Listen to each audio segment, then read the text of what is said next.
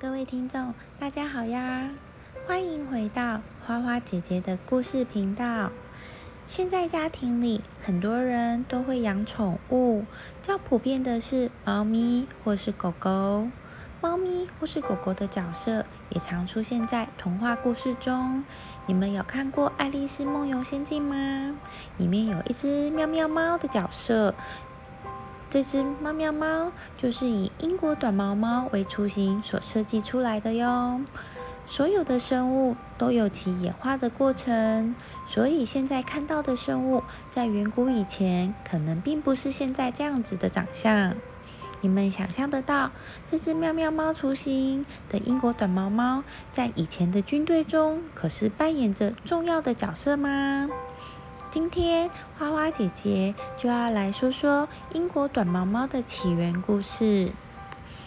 拥有一蓬一身蓬松顺滑的毛色，以及疗愈的毛发，散发出贵族气息的英国短毛猫，可谓是历史悠久的品种。虽然它们名在英国，但起源地却是遥远的古罗马。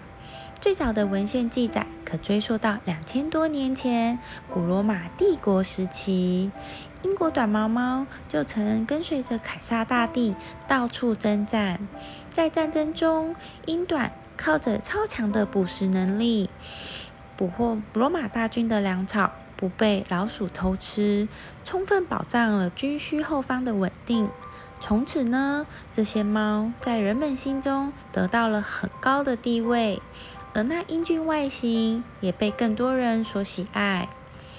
十九世纪开始，有人对英国短毛猫进行血统繁育。为了与俄罗斯蓝猫相区别，这种长得圆圆滚滚的猫咪起初被称为不列颠蓝猫，或是英格兰种。英国人 Harrison 首先确认了这种猫作为一种标准种类的存在。后来呢，受到外来的波斯猫和其他长毛猫的影响，英短的受欢迎程度明显下降。同时，纯种繁育产业也因第一次世界大战而备受重创。为减少生活压力，许多英短的饲养者将纯种的英短与波斯猫进行了杂交。而猫咪的血统也并不再纯正，这也就是英国长毛猫的由来。一战后，由于纯英种短毛猫的缺失，人们开始接受杂交了三分之一或更少的猫咪。二战后，繁育者们希望可以慢慢的找回纯英种英短，而一代一代繁育，最终让现在的英短跟最初的看起来差不多。同时呢，基因也更稳定了。一八七一年，英国短毛猫参加了伦敦的水晶宫博览会正式比赛，同时马上受到人们的追捧，也因此此品种从此开始正式被命名。一九零一年，英国猫俱乐部成立了。那时的英国短毛猫还是体型大而结实的蓝色猫种。很像法国的卡尔特猫。后来，由于它们的后代越来越像，甚至不分彼此，所以英国最大爱猫协会 （FIFA） 决定将这两种品种二合二为一。第二次世界大战之后，更多毛色的英短也陆续被各国的猫会所承认，它们走进了千家万户，成为人们生活中的伴侣。一九七零年后，英短的体型越来越小，毛色的种类也越来越丰富，所有的风格都开始朝优雅变化。身体很厚实，胸部饱满宽阔，腿部粗壮，长度为短到中等，爪子浑圆，尾巴的根部粗壮，尾尖混钝。头部为圆形，两耳间距较宽，面颊混圆，下巴结实，耳朵为中等大小，大而圆的眼睛很睁得很开，鼻子宽度适中，背毛短非常密，公毛的腮部比母猫发达，而且从各方面来说也都比母猫大，完全发育成熟需要三到五年的时间。一九七七年，FIF 一又重新规定，将了这两种品种分离，并禁止继续将它们杂交。二零一三年的数据表示，英短在一度成为世界上最受欢迎、最流行的猫咪。英国短毛猫共有十五种品种被承认，其中最著名的是蓝色系的英国短毛猫。短而密的绒毛富有弹性，可将全身紧密地包住。